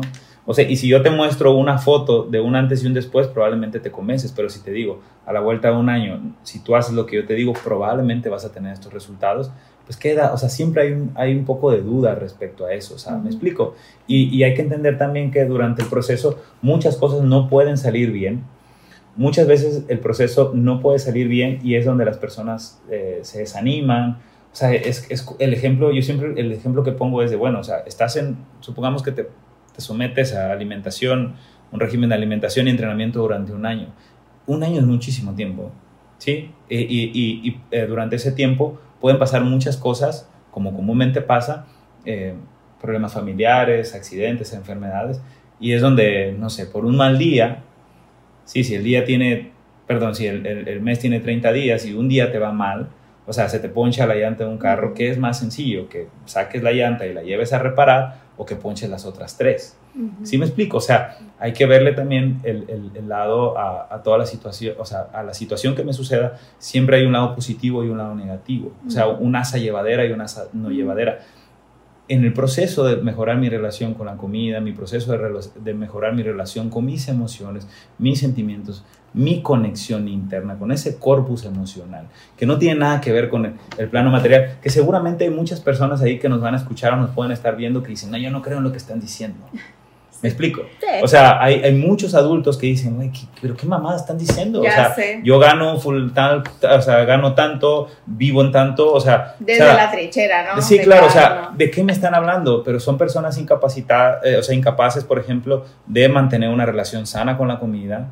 Son personas que tienen problemas de alcoholismo, tabaquismo, problemas de adicción, no sé, al sexo, al dinero, o sea, a la mentira que no ven que una cosa me va conectando con las demás. O sea, mientras no son raquíticos emocionales que lo llaman, ¿no? O sea, es un tienen un corpus emocional raquítico eh, que solamente, obviamente a través de, de, la terapia y acompañado de otros buenos maestros, pues se puede salir de ahí. O sea, esto no es un problema de una cuestión material. Aquí estamos hablando de una, una cuestión emocional, algo que tú no puedes medir. O sea, la, la mayoría de las personas, yo sé que ya estamos por terminar, la mayoría de las personas no entienden que a través de ese corpus emocional o, o, o, esos juicios y esas actitudes, muchas personas de nosotros no podemos ver esas heridas, entre comillas, ¿no? Esa, esas huellas. No las puedo ver dentro de mí, pero las siento. Las siento cuando digo, o sea, tengo 40 años y no me puedo relacionar bien con mi mamá o con mi papá, no puedo, no puedo tener una novia, un novio estable. O sea, o todas mis novias, todas mis parejas, todos mis ex amigos están mal y nada más yo estoy bien. O sea, ¿no te dice algo eso? ¿Sí me explico? O sea, a mí, a mí lo que me da, a mí lo que me da curiosidad es, ¿se darán cuenta algún día? Pues, que no les está funcionando. Es lo que te mencionaba, que si no hay una crisis, si no hay un golpe tan fuerte, difícilmente yes. las personas van a entender. Y es, o sea, pero hay, hay, que entender que incluso esas personas cumplen un rol. Claro. El, el, bien y el mal están perfectamente equilibrados en todo el mundo. Entonces, mm, por más que yo tenga buenas in intenciones de hacerle llegar el mensaje a una persona, esta persona va a decir, este güey, ¿qué chingados me está hablando? Claro, claro porque en, echarme un clavado y entender que me abandonó mi mamá, me abandonó mi papá, o que estoy enojado con mis padres porque sentía que le daban más atención a mis hijos, uh -huh. a, a, mis hermanos, perdón, o sentir que me humillaban a través de sus comentarios, o sentir que fueron demasiado rígidos, demasiado duros conmigo, o me traicionaban porque yo vi que le daban regalos a escondidas de mí a, a mis hermanos. O sea, mientras yo no haga consciente que todo ese vidrio molido, esas espinas incrustadas no, dentro de mí, mientras yo no las expulse y no las hable, no las escriba, difícilmente voy a tener una mejor relación con la comida. Amén de mi cuerpo y relaciones emocionales con otros seres humanos. O sea, olvida. Una, y siempre, seguramente voy a ser esa persona que entra en este positivismo tóxico. Todo está bien. Y se, y se, y se te está cayendo. Yo soy feliz, te, a mí no me pasa feliz, nada. Sí. Está perfecto. Y luego, por ejemplo, hay personas que no pueden estar escuchando y van a decir, oye, estos güeyes, ¿quiénes contó mi vida? ¿Sí me explico? O sea, van a decir, y ahora, y, y ah, Julián de seguro, o sea, ya se pusieron de acuerdo y están hablando están de mí. hablando de mí, sí. Ajá, que, o sea, que el saco. Eh, eh, viene claro. esta parte de que piensan que todo el mundo está en tu contra y dices, no, güey, o sea, no todo el mundo gira en torno a ti. A ti. Sí, Ahí sí. es donde entra la parte de la terapia. Sí, los solecitos. Pues. Sí. Pero nada, les quiero agradecer muchísimo a los dos el, el, poder haber compartido sus experiencias, el poder haber compartido sus vivencias, el también compartir su, su su ojo clínico y su, su experiencia, ¿no? Su área de, de, de profesionalismo. Eh, gracias por acompañarme en este episodio. Eh, espero que, que, a todos los que nos están escuchando, a todos los que nos vieron, no sé, la verdad es que no, no he visto si... si por ahí tenemos un saludo de Lucina de la Peña. Ah, ok. Y también Saludos, de, Mel comadre. de Melina Te Ruiz. amo, te amo, coma. ¿Qué dice Meli? Melina Ruiz dice salud y saluditos. dice Lucina de la Peña. Salud, Meli. Soy su fan. Te amo, comadre. Y Gracias. Pues saludos a todos. Hubo mucha gente que se estuvo conectando y desconectando. Ay, hermoso. pero también este Pamela Costich está viendo el video. Ay, la Pame. Pame. Mario Marrón Peralta, mi flaquito, Ah, está Mario. viendo el video. Saludos a todos. Charlie Gracias por vernos. Martín, Cristina Sánchez, Ay. Carlita Alcázar, Yaret Saludos a todos, muchas gracias por escucharnos, por vernos. Y Cassandra Cosa Esto, también. esto es nuevo para mí. eh, la verdad es que no, no, no estoy muy acostumbrada a estar expuesta ahí en redes sociales. Eh, prometo hacerlo más seguido. Lo prometo. Este, y gracias, gracias a ustedes por haberme acompañado. Eh, creo que nunca es tarde para, para decirles a todos que no están solos, no son los únicos que pasan o han pasado por situaciones eh, de trastornos alimenticios y, que nunca es tarde, nunca, nunca va a ser tarde para cambiar, para evolucionar, para modificar comportamientos, para modificar estilos de vida y sobre todo para erradicar patrones de conducta que nos hacen daño. Eh, recuerden siempre que, que, si nos necesitan aquí vamos a estar. Tienen aquí a dos profesionales expertos en su materia que les pueden ayudar, que vamos a dejar ahí las redes sociales también. Y, y cómo no, la red de Primal, que tengo que decirte, ¿eh? yo siempre lo he dicho, yo no voy a ir a Primal porque Julián me va a poner una... Te voy a decir lo que siempre les digo no, a no todos. voy a Primal. a todos los que me dicen que no van a hacer algo. Probablemente si, aquello a lo que más le saco la vuelta es lo que más necesito. Así lo digo. Así es. Por ejemplo, ir a terapia. Por ejemplo, confirmar Hola. con la terapeuta. ¡Hola! Muchas gracias, Muchas gracias. chicos. Gracias, No, gracias por habernos por acompañado hasta aquí y nos vemos en el siguiente episodio de Resiliente desde la raíz. Gracias. Gracias. Resiliente desde la raíz.